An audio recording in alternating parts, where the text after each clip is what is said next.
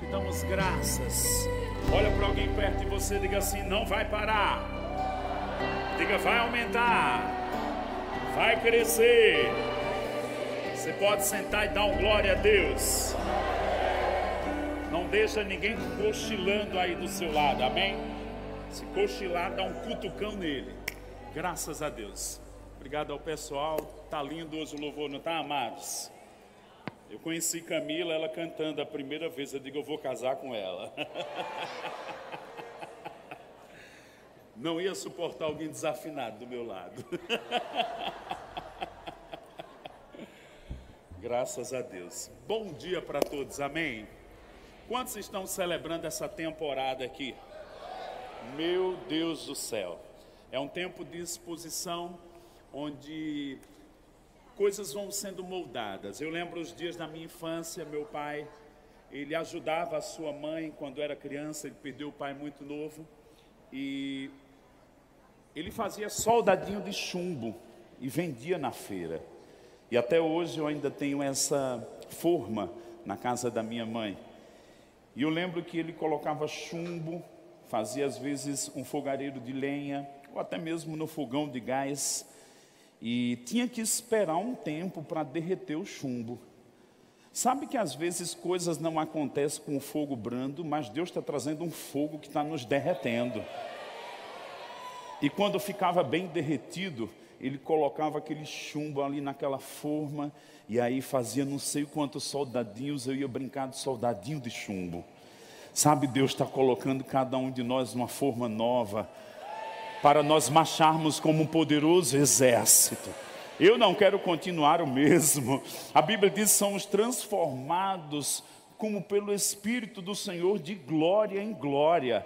Eu não quero estar amanhã como eu estou hoje, eu não quero estar no próximo ano como eu fui no ano passado. Eu declaro mudanças, eu declaro uma atmosfera mesmo nos conduzindo para o que é perfeito. Deus nos pegou numa condição de imperfeição e está trabalhando na nossa vida, está moldando nossa vida, está polindo nossa vida de maneira que o ouro se manifeste. Eu também tenho nas minhas memórias o dia que a minha mãe fazia a faxina da casa, e num dia dessas faxinas também fazia a faxina da prataria. E tinha um produto lá que chamava braço, tem outros nomes também, ia dar o polimento. Olha para alguém perto de você e diga assim: Deus está te dando um polimento. O lixo velho está indo embora, a poeira está indo embora. Eu declaro que você vai refletir a glória de Deus. Eu declaro uma ligeireza nova nos seus pés. Eu declaro uma sensibilidade, Tiago falava aqui, eu declaro uma sensibilidade, você vai perceber onde o vento está fluindo. Ah, mas eu nunca vivi isso. Chegou o tempo de inauguração. Chegou o tempo de tanta teoria, tanta verdade, tanto princípio dentro, e colocar esse barco nas águas e o vento soprar e você hastear a vela e só brincar com o Senhor. Obrigado, Pai. Cada dia vai ser um dia de aventura com Deus.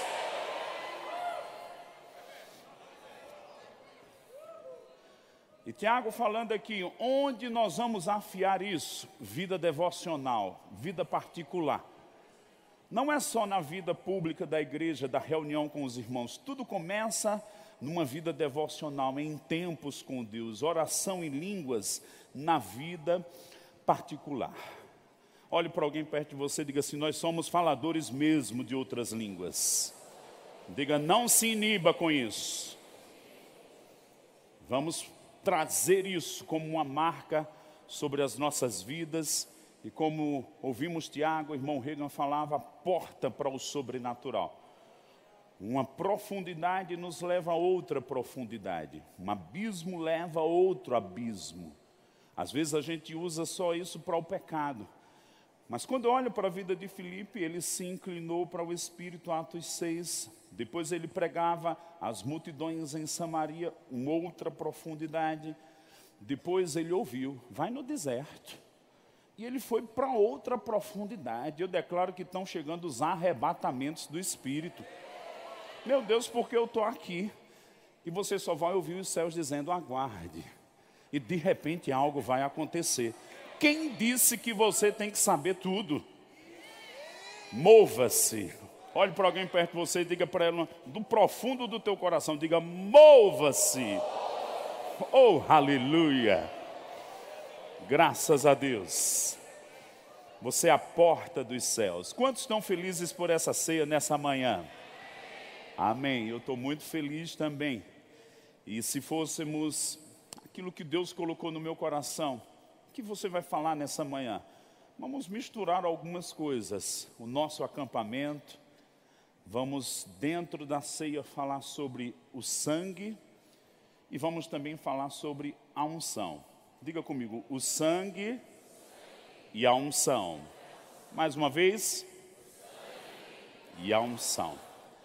A mesa do Senhor, também chamada de mesa da adoração, mesa da gratidão, Eucaristia. No grego, Jesus deu graças.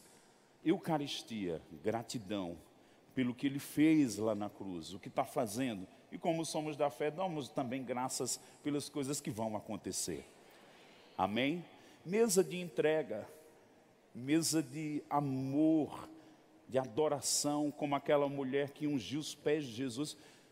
Às vezes a gente acha a adoração dos outros tão exagerada, eu declaro um exagero mesmo. Deus merece nosso exagero, gente.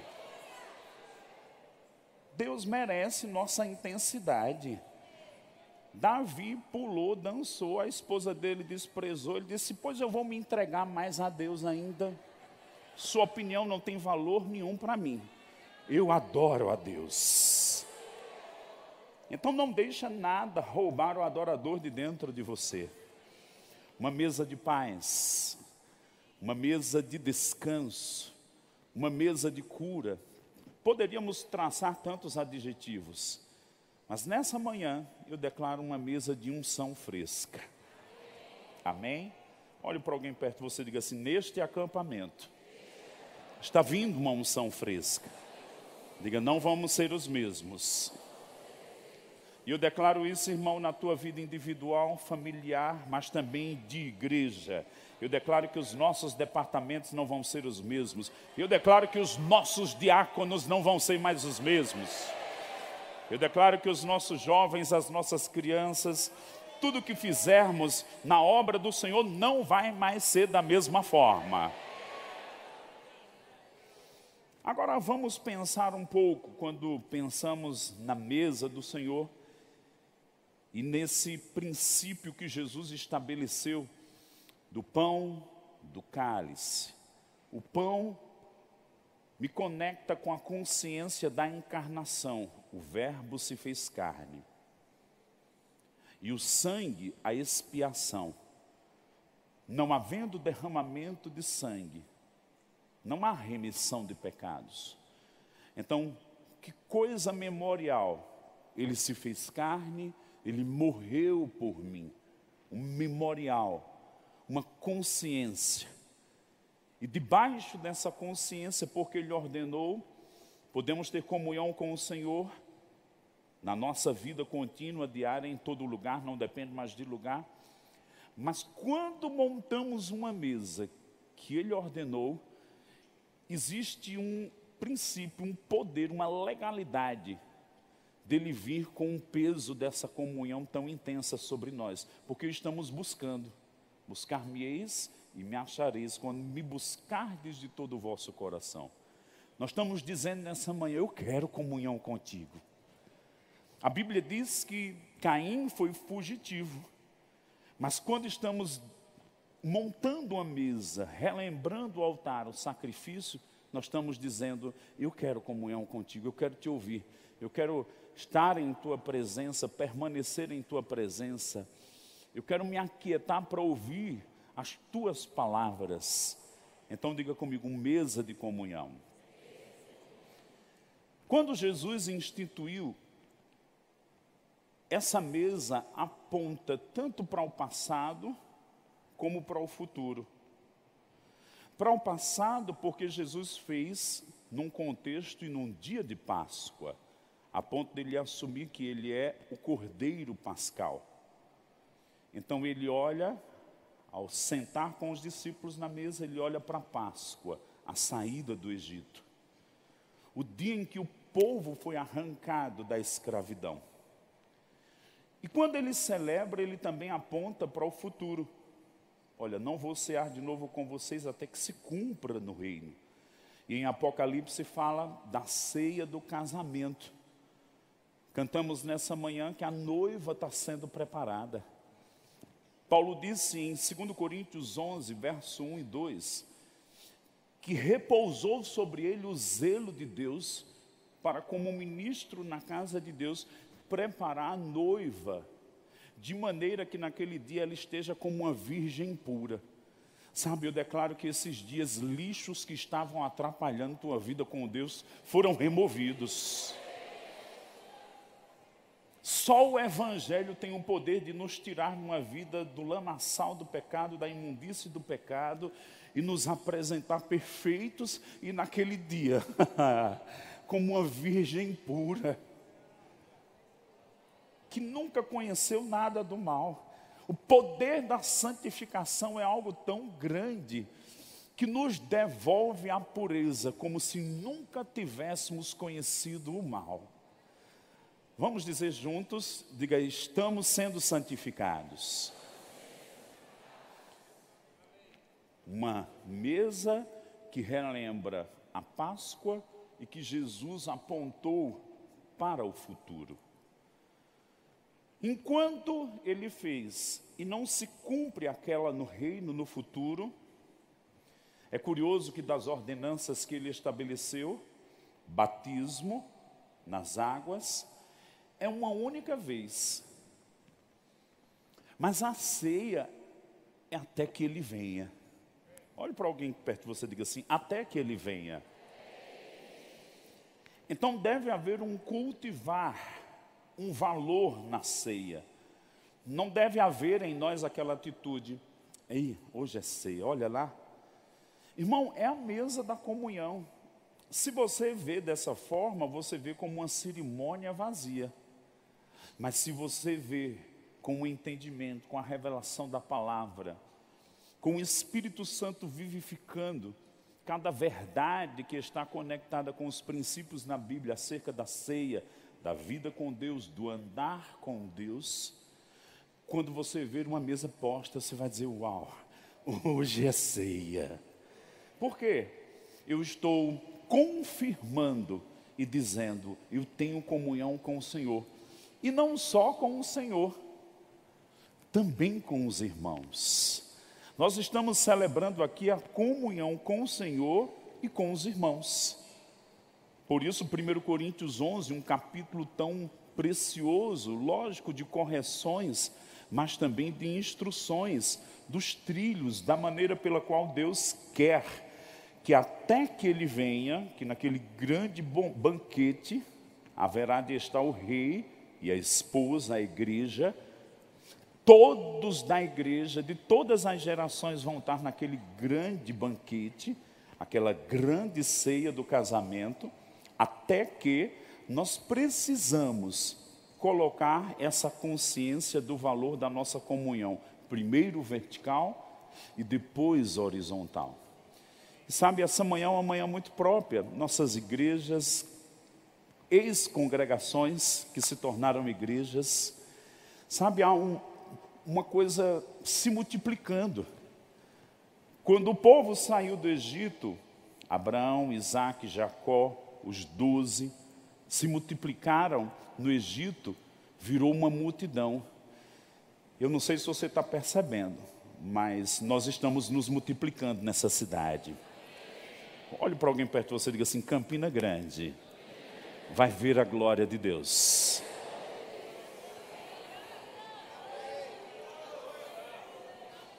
E essa celebração da unidade dá exatamente o resultado de Salmo 133.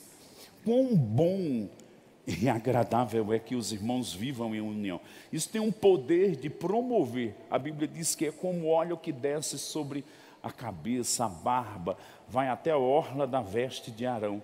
Sabe, esses dias a gente junto aqui, eu fico imaginando Jesus no trono, Ele está sentado, mas tem hora que ele levanta, isso, uau, vai acontecer algo lá. Eles estão juntos. Do cabeça escorre a uma unção fresca para nós. Toda vez que eu estou num culto, alguém ministrando, outras pessoas ministrando, eu pergunto: como Jesus está se manifestando?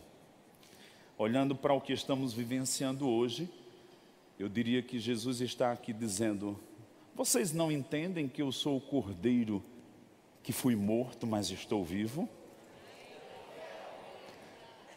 E uma outra figura que ele está dizendo: vocês não percebem que eu sou um ungido e vocês estão em mim? E porque vocês estão em mim, o óleo que está sobre mim escorre para vocês? Sabe, irmãos, que às vezes a gente começa a viver só no natural, pensando, ah, em Cristo, estou em Cristo. A palavra estar em Cristo significa estar no ungido ou debaixo da unção ou participar da unção. Fala comigo, participar da unção. Abre comigo tua Bíblia em 1 Coríntios 12. Eu não vou falar o que os nobres irmãos já falaram, mas tem alguns versículos que eles não falaram e eu creio que Deus reservou para nós nessa manhã de ceia. Posso ouvir um amém? 1 Coríntios 12. Você está feliz? Eu estou muito feliz nessa manhã nesses dias. 1 Coríntios 12, e falando ainda do ungido, da unção, vamos ver como Paulo, de uma forma sábia, dentro do que o Tiago já falou, Cida nos falou nesses dias, que coisa tão preciosa. Guto participou, Pastor João, o Mari Blackwelder. Sabe, dá para você perceber Deus construindo como um quebra-cabeça e se você perguntar, ah, eles estão conversando entre eles. Não. A gente mal conversa, eu troquei umas figurinhas com o Tiago, mas a gente não fica discutindo, a gente vai falar sobre isso, sobre aquilo. Não.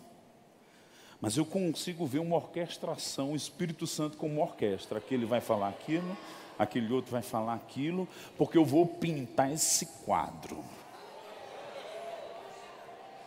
Olhe para alguém perto de você e diga assim: Deus está pintando um quadro. Vamos lá, 1 Coríntios 12, verso também 12. Vou voltar ao 11 para conectar o que Tiago falou. Mas um só e o mesmo Espírito realiza todas estas coisas, distribuindo-as como lhe apraz a cada um individualmente. 12.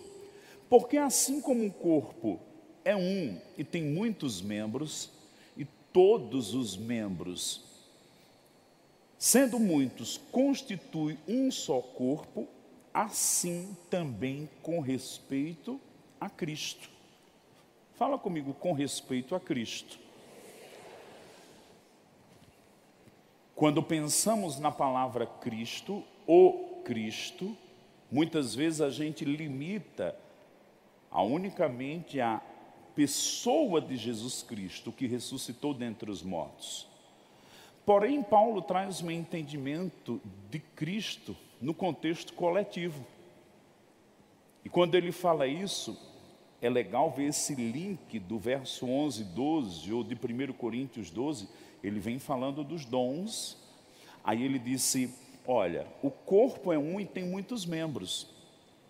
Todos os membros, sendo muitos, constituem um só corpo assim também com respeito a Cristo. Estamos aqui na mesa, a ceia do Senhor. Quero te dizer que essa ceia ou essa mesa não é do Verbo da vida, porque o Verbo da vida está participando como membro do corpo de Cristo. Não é denominacional, é a mesa do Senhor. Amém? Agora pensa comigo. Paulo disse assim também com respeito a Cristo. A Bíblia é muito clara, primeiro é, Efésios capítulo 1, Cristo cabeça, nós o corpo. Quando dizemos Cristo, não só é o cabeça, Razão pela qual temos uma denominação chamada o corpo de Cristo. Por muito tempo e pelo entendimento das vezes a gente vem no culto e alguém está pregando, e principalmente quando é novo convertido e os dons estão operando, aí a gente diz: o pregador é ungido, viu? Ele profetiza, os sinais acontecem, terelê, tralalá. Aí a gente vê alguém ensinando com uma maestria. Ei, eu quero te dizer que não é ela, é o Espírito nela. Os dons ministeriais. Aí às vezes a gente coloca que só os dons ministeriais são ungidos. Mas olha que lindo Paulo disse: o corpo, membros, o corpo de Cristo. Você está de lado de alguém muito especial e que também é ungido.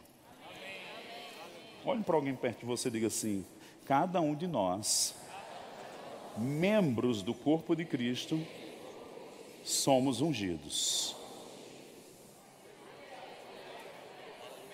Cada um nasceu de novo, e nós vamos ver o verso seguinte aí, o 13. Recebeu Jesus. Olha para cá, gente. Alguém vem aqui, recebe Jesus, no momento que ela faz a confissão, ou aqui, ou com os conselheiros lá. No momento que faz, Paulo diz algo interessante. No momento que ela é um, que ela recebe Jesus, confessa os pecados, o Espírito Santo vem. Aí a Bíblia diz: Deus é quem nos ungiu. Diga comigo, Deus é quem nos ungiu. O pessoal da mídia vai me ajudar com algumas figuras aí, coloca a primeira. Diga comigo, tem uma unção fresca hoje. Irmãos, existe uma unção fresca nessa mesa hoje. Jesus, o cordeiro que foi morto, Jesus, o que foi ungido pelo Pai. E dá até para ouvir ele dizendo: Ei, se você está em mim e eu estou em você, você é ungido em mim. Agora, olhando um pouquinho para aquela figura, nós usamos muitas vezes a denominação de que o Espírito é a unção, a unção é o Espírito, e está exatamente certo. Porém, algumas vezes, didaticamente para estudar, vale a pena a gente ter outra percepção. O que foi que Jesus disse quando ele começou o seu ministério? O Espírito do Senhor está sobre mim, porque o Senhor me ungiu. Quando alguém é ungido, vou usar aqui Marco, quando alguém é ungido, significa uma autorização, põe a figura de novo, uma autorização para o Espírito vir e se mover. Você percebeu Tiago falando que todos vão falar em línguas. O plano de Deus original, plano perfeito para a igreja que todos falem. Todos estão falando? Não. Por ignorância, por resistir o Espírito. É possível um crente nascido de novo resistir o Espírito? É. Mas eu declaro aqui que com a iluminação, com o convencimento da verdade, a exposição da palavra, nós vamos entrar no equilíbrio. Como os exagerados demais também com as coisas, com os dons do Espírito, também vão entrar no equilíbrio. Estão fazendo meninice, estão envergonhando, estão fazendo até que outros resistem o mover do Espírito por causa da sua incapacidade de se controlar e se mover biblicamente. Eu declaro vindo um equilíbrio sobre nós nesses dias. Fala comigo, equilíbrio. Agora pensa, o Espírito do Senhor está sobre mim porque o Senhor me ungiu. Estamos falando do corpo de Cristo. Então o Espírito não vai se mover apenas nos dons ministeriais. Os dons ministeriais vão ter talvez, ou deveriam ter, uma demonstração maior e mais forte contínua Porque nós fomos levantados para preparar os outros que também são ungidos. Nós não estamos estabelecidos para virar superstars e você se sentir alguém que não pode ser canal de Deus. Você vai ser um canal de Deus também.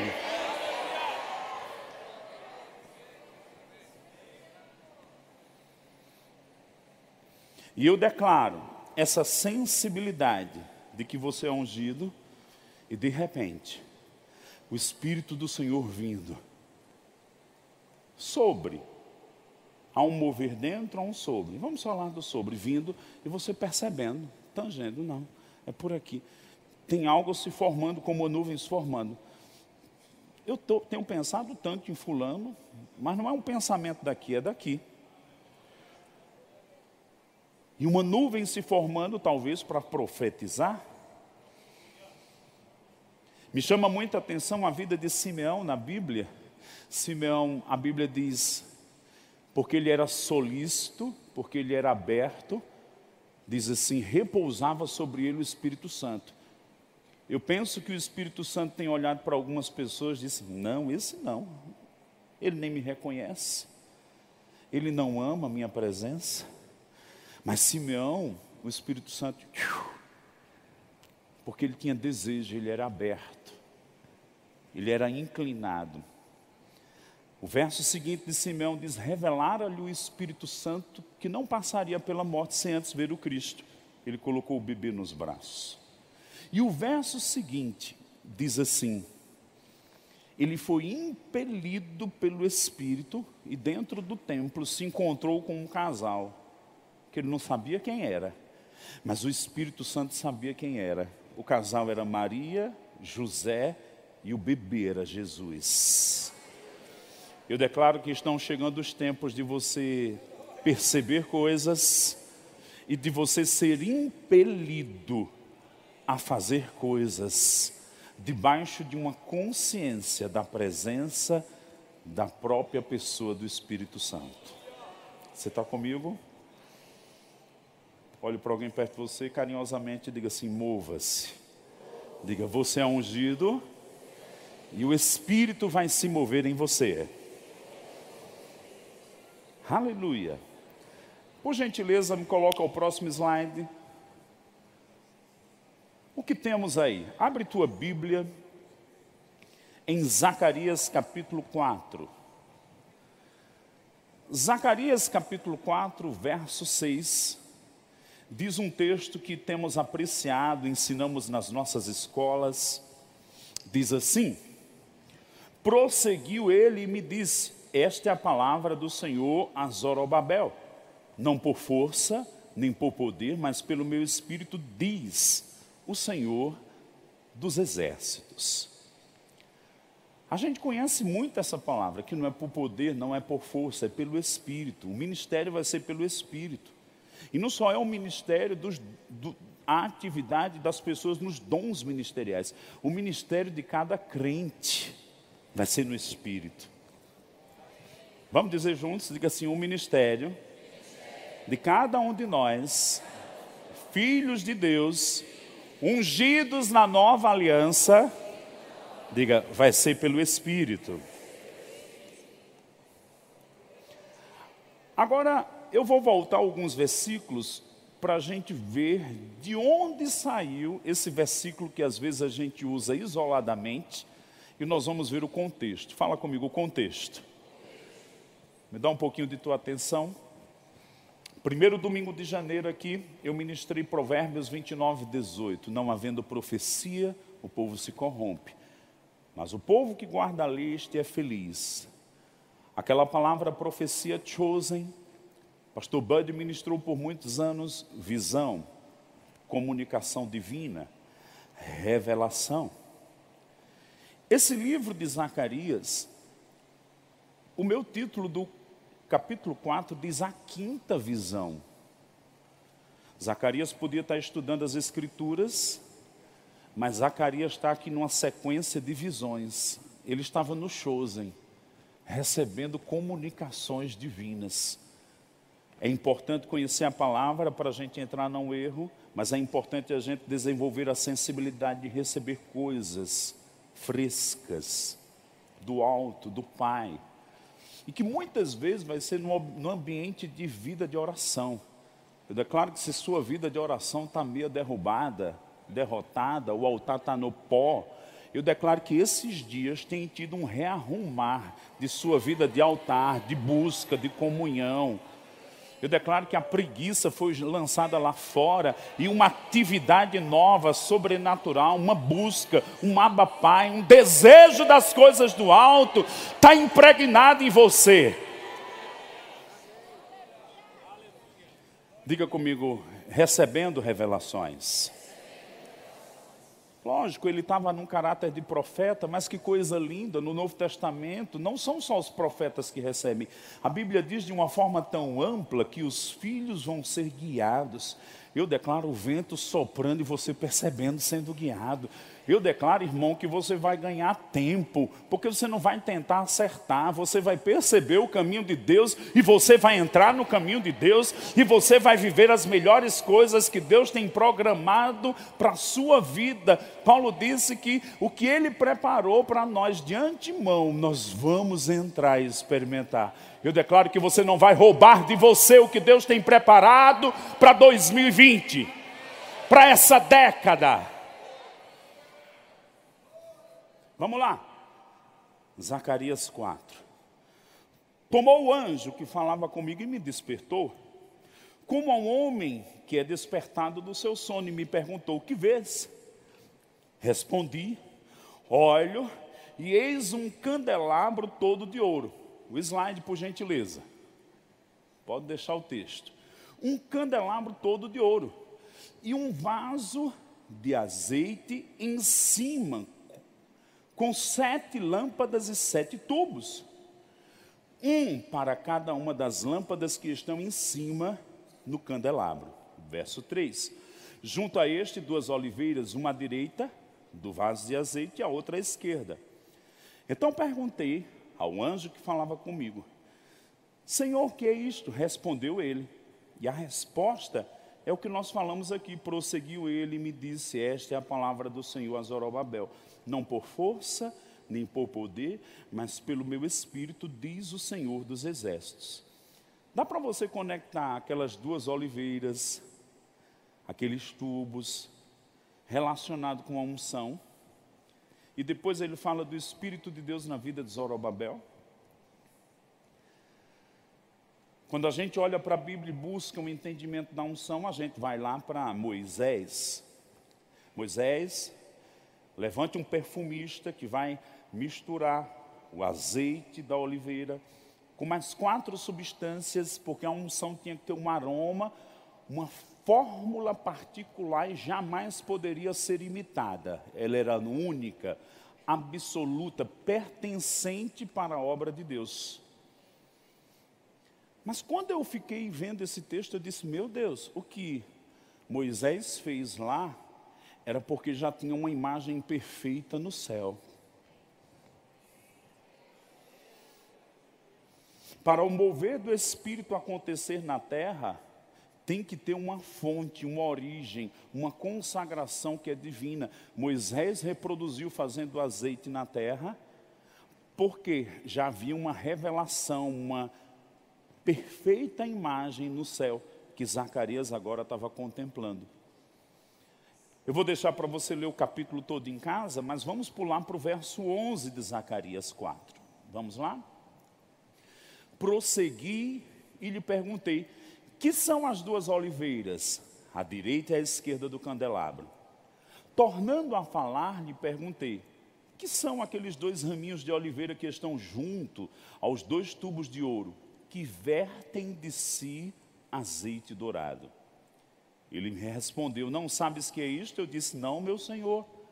Então ele disse: São os dois ungidos que assistem junto ao Senhor de toda a terra. Zacarias está falando aqui de dois homens que vão assistir o Senhor de toda a terra. Jesus é o Senhor de toda a terra, Rei dos reis, Senhor dos senhores. Apocalipse 1,4 diz que ele é soberano dos reis da terra. Mas Zacarias está vendo algo dos finais dos tempos. Nos dias da tribulação vão se levantar duas testemunhas, Apocalipse 11. E quando elas forem levantadas, elas serão mesmo assistentes do Senhor de toda a terra e vão fazer sinais inigualáveis naqueles últimos dias aqui. Uma demonstração dos poderes do Espírito como nunca houve. Mas eu quero falar um pouco antes desses dias.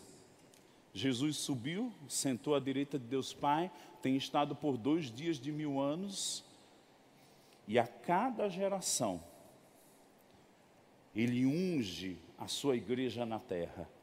E ouvimos ontem uma palavra profética, no sentido do ministério de irmão Rega, no sentido dos últimos dias para a igreja na face da terra. Deixa eu te dizer, há uma unção vindo do alto. E por causa dessa unção, o Espírito vai se mover nesses últimos dias sobre pessoas simples, em qualquer lugar, de várias formas e maneiras. Quando Paulo ensina sobre os dons, ora, os dons são diversos, o Espírito é o mesmo. Quando ele fala dos ministérios, os ministérios, os serviços são muitos, mas o Senhor, Jesus, é o mesmo.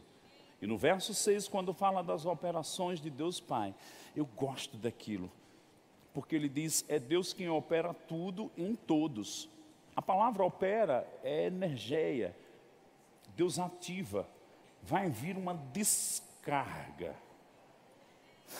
do poder do Espírito, ativando coisas que estavam adormecidas. Desperta, ó tu que dormes, e olha o termo, Cristo te esclarecerá. Quando fala Cristo, está falando do componente da pessoa de Jesus e a unção, mas não só a unção dele, do cabeça, a unção corporativa.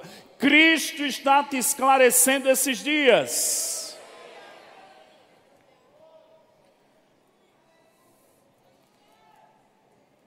Ah, mas eu tenho receio.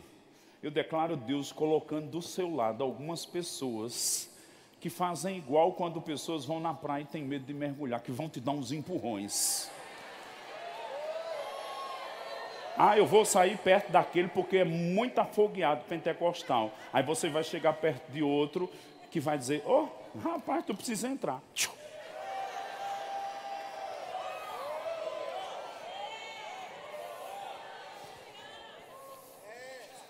E eu declaro que isso vai ficar tão intenso que isso vai pegar em você, você vai avivar a vida de outras pessoas.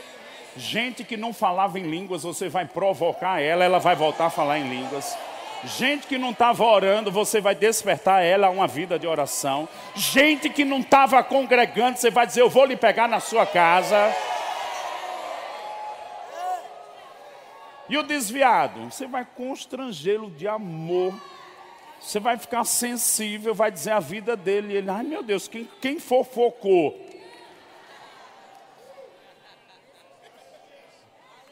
E ele não vai ter como escapulir do amor de Deus. Olha para alguém perto de você e diga assim: Você vai ser usado. Diga assim: Se prepare para fazer coisas que nunca fez. Se prepare, porque unções mais fortes virão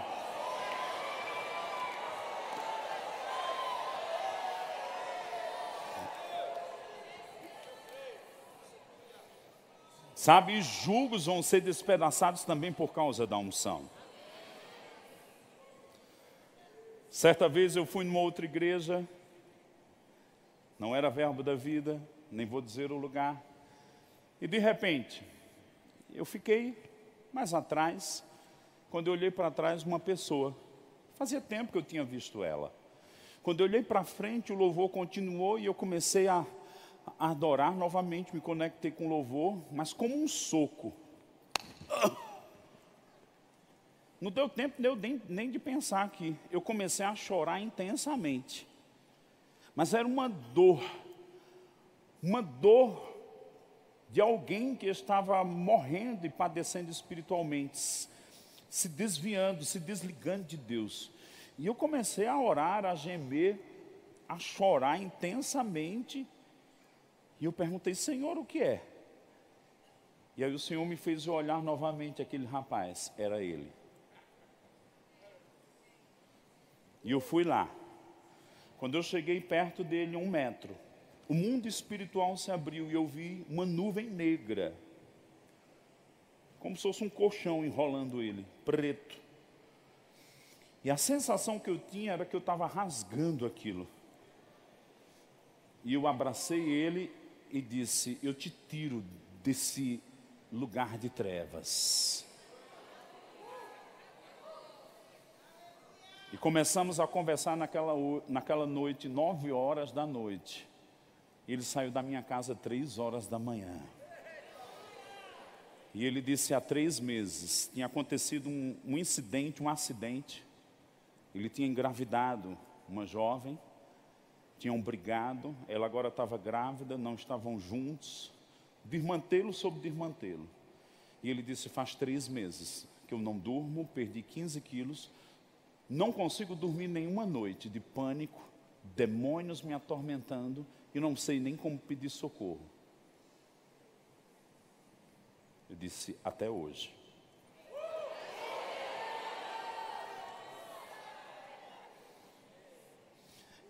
Eu declaro que o que aconteceu com Felipe, o que aconteceu comigo, dessa vez e outras vezes, e com várias pessoas aqui, você está dizendo, ah, eu, eu nunca tive essas experiências, eu chamo elas na sua vida. Porque você é tão ungido como qualquer um de nós outros ministros aqui. Somos o corpo de Cristo. Vamos dizer juntos: somos o corpo de Cristo. Somos o corpo de Cristo. Denixon coloca a última figura. Aqui tem um rio se abrindo.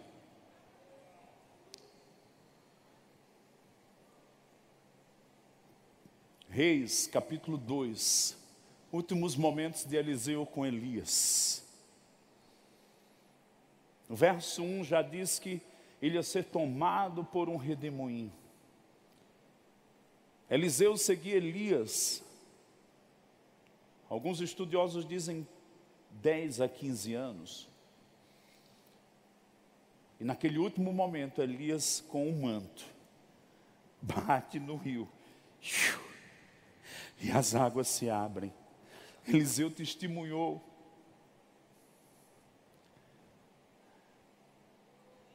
Eliseu perseguiu Elias, pediu unção dobrada do Espírito. E Elias disse: Se você me vê na hora que eu for tomado, se você estiver conectado, alguns livros dizem que ele tinha que estar com os olhos nos olhos do profeta. E Eliseu ficou perseguindo. Foi uma vida de perseguição, mas aqueles últimos momentos, a palavra que eu diria é conectado. Eu declaro você nessa noite conectado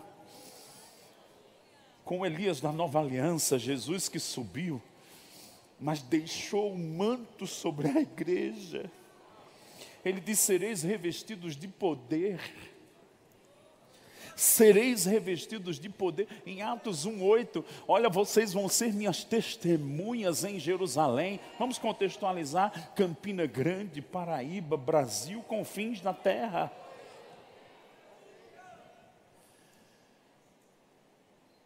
Quando chegou a hora de Elias partir, carros de fogo, um redemoinho, aquele manto caiu no chão e ficou lá. E Eliseu pega aquele manto e ousadamente faz o que o seu Senhor fez. E o mesmo sinal aconteceu com Eliseu. E não só esse, o dobro do que Elias fez Eliseu fez também. A unção está aqui disponível para o corpo. Mas eu declaro que não só é necessária a unção, é, é necessário ousadia para se conectar com a unção do Espírito.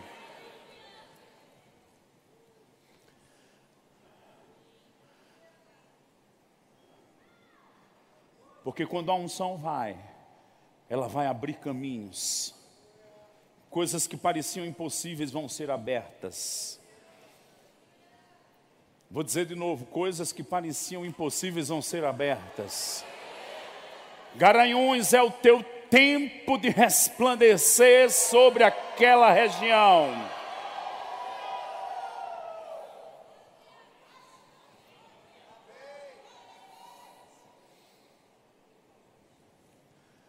Agora isso me traz à memória também 2003, no ano da partida de irmão Rega. Eu não sabia, uma segunda-feira, ouvindo uma fita dele, Mateus 28, 18, caí num sono e tive um sonho, uma visão, semelhante a Elias partindo. E o manto caía ali no chão, jogado. Dois dias depois, Randy Mitchell teve no nosso ministério e tinha umas 40, 50 pessoas ouvindo ele ministrar. E ele diz: Todos, quando algum homem de Deus parte, dizem: Sobre quem vai cair a unção dele? E ele, pelo Espírito, ele disse: O manto de irmão Rega não vai cair numa única pessoa.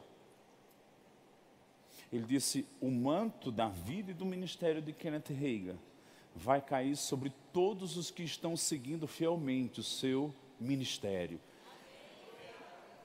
E ele falando aquilo, eu tinha tido aquela visão dois dias antes. Eu disse, Senhor, eu lembro que lá atrás eu levantei minha mão e disse: a parte que cabe para o Brasil eu tomo posse. Porque nós assistimos o zelo, o amor, a intensidade do pastor Bud para seguir fielmente aquilo que ele recebeu e que ele estava transmitindo para a gente. Deixa eu te dizer, há um rio correndo, ou você vai para o miolo do rio e a correnteza te leva, ou você vai para a beira e vai assistir, ou daqui a alguns anos você vai dizer: Eu perdi o mover de Deus. Mas eu te convido nessa manhã, fazendo dessa ceia um compromisso divino. Senhor, eu quero tudo que o Senhor tem para mim. Eu quero tirar o atraso. Eu quero que a influência do mundo fique para trás. Eu quero ficar embaixo da influência das coisas do alto, de cima, onde o Senhor vive assentado à direita do Pai. Em breve voltará. Eu quero a unção que vem da sua cabeça. Eu quero estar no lugar certo, na hora certa, fazendo a coisa certa. Eu quero as associações mais certas.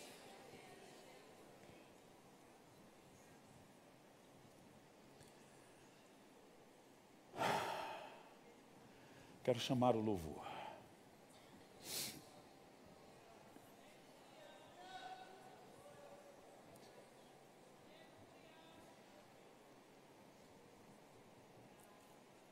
Também uma mesa de arrependimento. Se precisa se arrepender, se arrepende.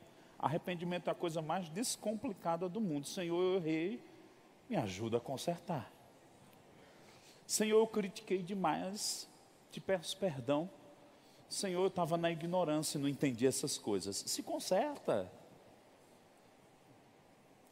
São segundos. Não precisa de uma conferência, nem de um aconselhamento de quatro horas, não. É ajuste. E diga: Eu reconheço que o teu sangue me santifica, me santifica. Mas aí eu quero entrar numa última coisa agora. Nós vamos cear.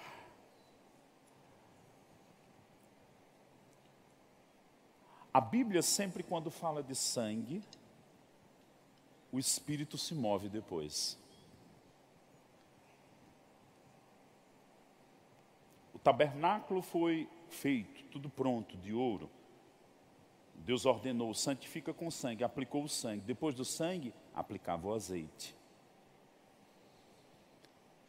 Elias ofereceu sacrifício. Deus respondeu com fogo, uma das figuras do Espírito Santo. 1 Samuel capítulo 7. Os filisteus estavam intimidando Israel. A Bíblia diz que Samuel Curioso, toma um cordeiro que ainda mamava, diz o texto. E quando ele ofereceu, diz que a mão do Senhor veio no combate de guerra dos filisteus com Israel e deu vitória e lhes deu paz por 20 anos. Salomão ofereceu sangue, Deus respondeu com nuvem e com glória. Se o sangue de animais tinha essas respostas, quanto mais o sangue do cordeiro. Quando o sangue de Jesus foi derramado, houve terremotos. Um versículo diz que mortos ressuscitaram em Mateus. Mas qual foi a resposta do Espírito? Alguns dias depois, no dia de Pentecostes, o Espírito foi derramado para cumprir a profecia. Joel 2: Derramarei do meu espírito sobre toda a carne. Era tudo que Deus queria, porque no Velho Testamento eram apenas profetas, reis, sacerdotes, alguns juízes, uma outra pessoa ali a colar.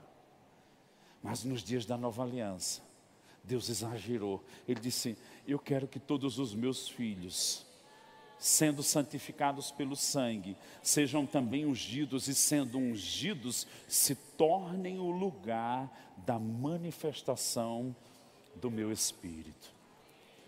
Você está pronto para receber? Fala comigo, o sangue e a unção.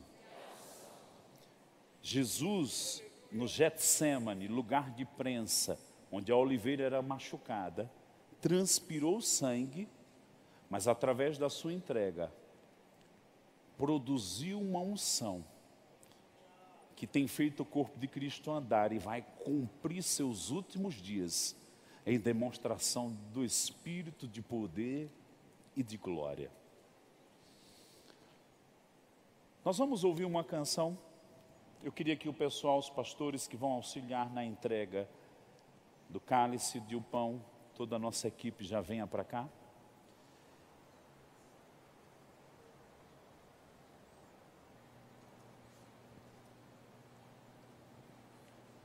E deixa eu comunicar algo também. Após a ceia, presta atenção. Após a ceia, todos os nós, nós os pastores, os ministros, ninguém se levanta, porque nós vamos impor as mãos em toda a congregação. Vai durar uma hora, duas? Não, vai ser rápido. Você fica sentado, nós vamos os pastores que já estão ligados com os seus grupos, os da sede, pegam os de trás e daqui, e nós vamos impor as mãos. Há uma unção que vem do alto. Há uma unção fresca nessa mesa. Amém?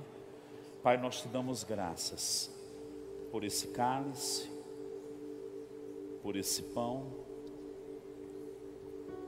O pão revelando que o Verbo se fez carne o cálice revelando que o sangue do Cordeiro perfeito nos libertou dos nossos pecados para te servirmos, pois tu és o Deus vivo. E para que se cumpra a palavra que o Senhor disse por Jeremias e foi repetida em Hebreus: Eu serei o seu Deus, e vocês serão o meu povo. Eu habitarei no meio de vós e em vós, e eu me manifestarei a vocês e a outros através de vocês. Por isso o Senhor nos chama de embaixadores.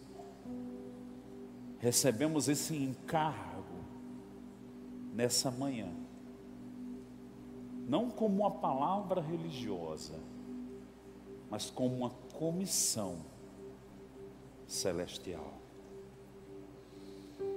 Declaramos abençoados o cálice, o pão, em nome de Jesus. Recebe, escuta essa música, usufrui desses minutos.